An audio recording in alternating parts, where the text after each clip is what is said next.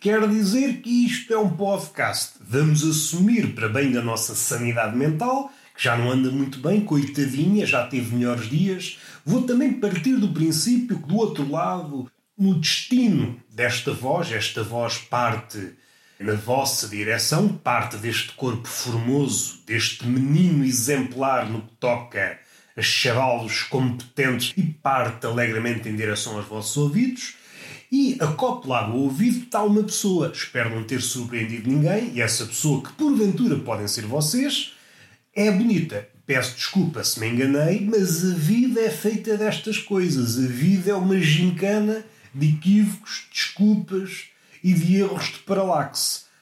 Se eu, por acaso, tiver pessoas da ciência, da química e pessoas assim versadas em merdas, pessoas versadas em merdas, que é o público que me interessa. Não me interessa um público que não seja versado em merdas. E não me interessa também aquele público que diz sou versado numa determinada coisa. Uh, isso não me interessa. E também não me interessa aquele público que diz é, sou versado em tudo. É, esse então é que não me interessa. O que me interessa é uma pessoa modesta que diga sim senhor, sei coisas, mas vou dizê-lo desta forma, sou versado em merdas. E isso é um público que cumpre todos os requisitos que sabe relacionar-se com as merdas de forma madura. E é isto que eu pretendo no podcast pretendo alcançar esse estado de madurez. Estou a ouvir o barulho das obras lá ao fundo, não está a ser ensurdecedor, mas faz aquela comichãozinha. Parece que não me dão largas, não posso prosperar. Se por acaso eu morresse entretanto, que não é assim uma coisa tão disparatada quanto isso, dado que tenho asma, acho que há uma coisa pelo ar e pelas superfícies que dá pelo nome de coronavírus. Não sei se já ouviram na televisão, não sei se têm estado atentos. E é uma coisa que não é muito amiguinha do asmático. Não é, não senhor. E este pulmão, que em situação normal já não é confiável, em tempo de pandemia, desse bicharoco que ataca o pulmão, fico o pé atrás, até com os dois, e então caio. Caio porque gosto de fornecer quedas. Tem que acontecer quedas nacionais não nos podemos restringir às quedas internacionais, porque nós vemos quedas nesses programas de comentários ou de risinho, reações a quedas, programas com uma audiência considerável, e só vemos quedas estrangeiras. Eu saio à rua e vejo pouca queda, e quando eu vejo uma queda, quando se dá esse milagre, é uma queda envergonhada, não é uma queda espalhafatosa, não é uma queda cinematográfica. Não. Eu vou fazer aqui uma ressalva, que eu sou menino das ressalvas. Estou a levantar o dedo enquanto digo isto.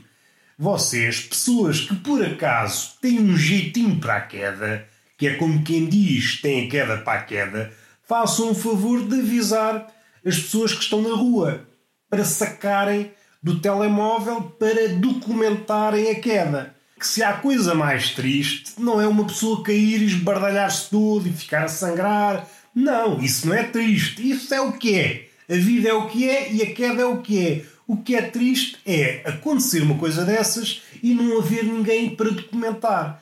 Porque se há coisa perene, se há coisa imutável, é a queda. O valor da queda mantém-se inalterável. O ouro, por exemplo, sofre as suas oscilações, a prata idem, o dinheiro idem, o amor idem. Agora a queda está sempre em alta.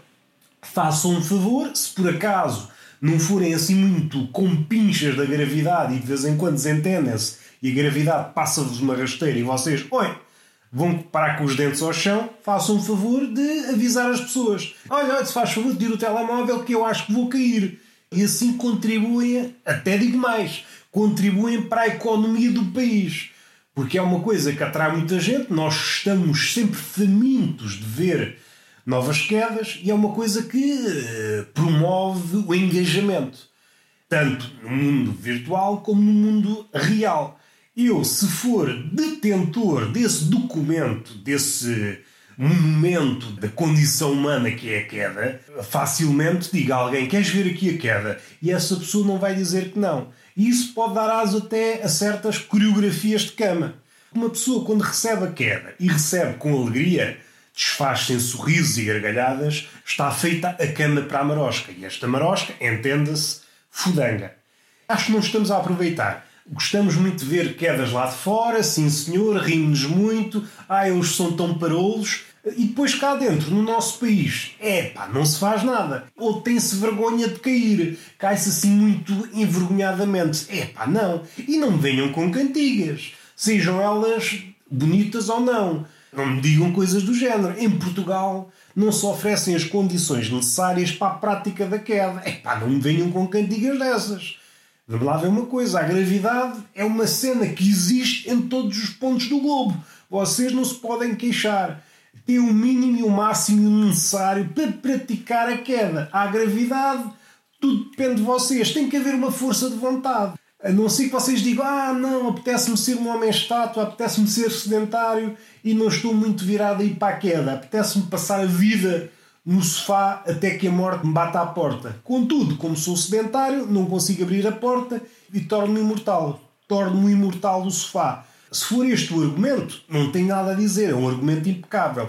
Agora, se forem pessoas razoáveis, pessoas que andam na rua a passear as banhas, faz o favor de investir neste mundo. Investem no país investem no riso, porque a queda promove o riso. Fala-se muito do humor, mas essas palavras não fazem rir. As palavras são pouco confiáveis. As piadas à base de palavras são pouco confiáveis. Numa altura são impecáveis, na semana seguinte já é considerado uma ofensa. Vale a pena investir numa coisa dessas? Um poeta, um humorista à séria está ali a esculpir uma frase, um texto perfeito, para depois vir uma corja de malandros dizer que aquilo não se faz. Não vale a pena. E o humorista que já está com o coração fragilizado pode reagir de forma, como é que eu posso dizer isto?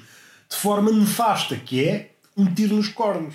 Mais vale investir logo na queda. A queda é dinheiro limpo, é dinheiro seguro. Não vale a pena investir em negócios manhosos. Não. Vamos investir na queda já estou a parvejar. Onde é que eu fui? Estou maluquinho hoje, estou maluquinho. A voltei ao ginásio, se isso me orgulha. Não me orgulha nada, mas é o que é, e como não tenho mais nada para dizer, os habituês deste podcast sabem, é tudo de improviso, não há tópicos, não há nada. O que me ocorre à cabeça é aquilo que eu debito. Se viesse, por exemplo, a palavra cona à minha cabeça, primeiro um momento louvável. Nunca é demais eh, uma aparição da Conan, nem que seja na imaginação. Devemos recebê-la com hospitalidade. Segundo, tinha que me governar com o Conan, se é que me faça entender. Mas, dando um passo atrás, falando há pouco do asmático e falando da pandemia e que é uma, que é uma doença que não é boa a criar laços com os pulmões do asmático, há dias, devido a um incêndio que houve aqui pertinho uma certa distância, mas as consequências chegaram cá em força. O fumo. E eu estava a pensar, era um dia em que estava um calor, como é que se diz cientificamente, um calor do caralho, a pandemia anda aí e depois, à noite, estava um fumo desgraçado. Mesmo fechando as janelas todas, respirava este fumo e eu a pensar, está tudo a congeminar contra o asmático. Querem fazer a folha ao asmático é calor, é amplitudes térmicas. Tanto está uns 40 graus como à noite está uns, sei lá, menos 20 graus negativos. Estão os pinguins a dançar na rua, tão felizes que eles estão. É assim não dá. Digam logo, digam logo, ah, os asmáticos é tudo para ir à vida. Se disserem isso, pelo menos são sinceros. Assim não, parece que não me querem ver. Parece que não querem ver os asmáticos felizes. Até me custa dizer esta frase, até fiquei sem fogo só de falar de asma. Só para verem bem esta vida. Vamos voltar ao tema anterior. Regressei ao ginásio, não com vontade. Regressei, olha, porque regressei. Qual é a justificação? Não há justificação nenhuma. A haver é uma justificação a posteriori. Arranjamos aquelas justificações que não é bem justificação, é apenas para não deixar aquele buraco na narrativa. Se alguém nos perguntar, então foste porquê? É pá, não sei, não faço ideia, nunca pensei nisso. Se fôssemos uma pessoa séria, era isso que diríamos. Mas, para não ficar essa lacuna, dizemos: olha, porque pensei na vida e como sou asmático, como sou gordinho, vamos tentar reduzir as hipóteses de não bater as botas caso o Covid decida visitar estes pulmões enfermiços. Esta é a história que eu conto. Se é falsa, provavelmente. Provavelmente é falsa. E há uma coisa que me causa comichão, que é a urticária. Não, não é nada disso. o que me causa comichão. Gosto muito de fazer passadeira durante muito tempo, que me esvazia a cabecinha e permite que, no lugar desse vazio, dessa cabeçorra que eu tenho, por acaso sou, por acaso sou detentor de uma cabeça avantajada. Tenho uma cabeça muito grande e isso, em muitas alturas da vida, constituiu um problema e até um estigma. Muitos chapéus não me serviram. E eu, sozinho, já lido com isso de forma, como é que eu ia dizer, mal com isso. E quando me emprestam um chapéu para pôr na cabecinha, em tempos idos, que hoje não se empresta nada a ninguém, nos tempos em que se emprestavam coisas a alguém, imaginem, era eu pequenino e a mãe de alguém emprestava-me um chapéu. Põe um chapéuzinho na cabeça para não queimar os miolos ao sol. E eu, muito ajuizadamente, recebi o café. Recebi o café. Estou parvinho. Recebi o boné e punha o boné na cabeça. Ou melhor, tentava enfiar o boné na cabeça. Porque a minha cabeçorra é demasiado grande para os bonés normais. E aí causava espanto. É pá, tens uma cabeça muito grande. E eu convivia com verdade. Este convívio com verdade tem uma cabeça estupenda em matéria de tamanho não me deixa ficar feliz. Não é por aí que eu quero ir. Quero tocar num ponto essencial, um ponto que foi anteriormente desinfetado. Já tenho falado milhentas vezes sobre os velhos. É um tema que me é caro, é um tema que me é barato, é um tema que está sujeito às flutuações do mercado. O que é que importa dizer? O velho é um bicho, o velho aqui, tanto é velho masculino como é velho é feminino como é velho intersexo, é um velho abstrato, é uma criatura singular. Mas não seja porque foi lapidado por esse escultor atabalhoado que é o tempo.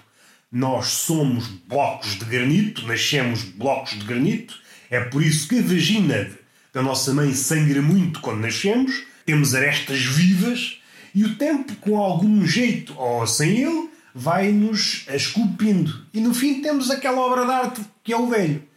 Se é algo que nos deve orgulhar, não é, mas ainda assim é arte e a arte deve merecer todo o nosso respeito. Mas há aqui um detalhe, até a respeito das máscaras, a respeito da forma como os velhos encaram esta pandemia. Já toquei neste assunto, mas não fui até ao fundo da questão. Eu toquei logo em março, logo na primeira semana de março. Ninguém sabia, já andava aqui a arquitetar teorias. Na primeira semana de março ou até na última de fevereiro, que eu escrevi uma crónica a alertar para este assunto, que é, é o desgosto da velha beijoqueira. A velha beijoqueira que se nutria de dar beijos a tudo que mexe, sobretudo catrais com bochechas grudas, e após a pandemia ou durante a pandemia, porque isto ainda não acabou, vai sofrer na pele porque vai mudar o seu hábito mais arraigado. Mas vamos há um assunto também, não sei se tem que ver diretamente com velha beijoqueira, se é um novo tipo de velho ou velha, que é o velho que anda sempre agarrado a tudo. Ao mover-se, por exemplo, numa pastelaria, tem que ir agarrado às mesas, agarrado às cabeças das crianças, agarrado a tudo agarrado a uma prostituta se por acaso tiver de joelhos. Agarra-se a tudo. E isso, antigamente, já era desastroso do ponto de vista do convívio. Ninguém gosta de ser agarrado. Ninguém gosta. Imaginem, estão a ter um encontro, ou um prelúdio de encontro. Aquele casting antes do encontro propriamente dito estão ali a tagarelar efusivamente e de repente cai-vos uma mão de velho em cima da mesa porque o velho decidiu fazer zigue-zague entre as mesas. Está ali a agarrar-se à mesa, agarra-se à vossa cadeira, agarra-se às vossas mãos, está-se a agarrar. E isto é ainda mais engraçado porque num sítio onde há coisas para agarrar ele agarra-se, num sítio onde não há coisas para agarrar ele anda como deve ser, bípede, como se fosse um jovem atleta é cenas de velho e não podemos andar aqui a tentar encontrar justificações. Ora, esse velho, que também já não anda longe desta pessoa que vos fala, gosta muito de estar agarrado aos corrimões. E eu hoje assisti a uma coisa, se calhar até foi em sonhos, que eu já não sei distinguir a realidade do sonho, uma velha que ia para jogar a mão ao corrimão e afastou. E depois dava mais uns passinhos, ia para jogar a mão ao corrimão e afasta. E esta era a coreografia da velha. E eu pensava, ui, o sofrimento que vai para ali naquele coração. E era uma velha, pelo menos aos meus olhos, que é um olho miúpe e por isso não dá garantias nenhuma, era uma velha entravada, daquelas que se custa a mexer, ou se não está a fazer uma dança, tentar criar uma dança de índole eletrónica. A velha que se agarra a corrimões. Isto é um, uma coisa difícil. Porque imaginem que é uma velha com osteoporose e que tem que se agarrar porque sabe que se cair esbardalha-se toda, parte-se toda como se fosse um vasilhame. Um vasilhame. Olha-me o dilema que vai na cabecinha da velha. Se eu não me agarro, posso cair e parte-me toda.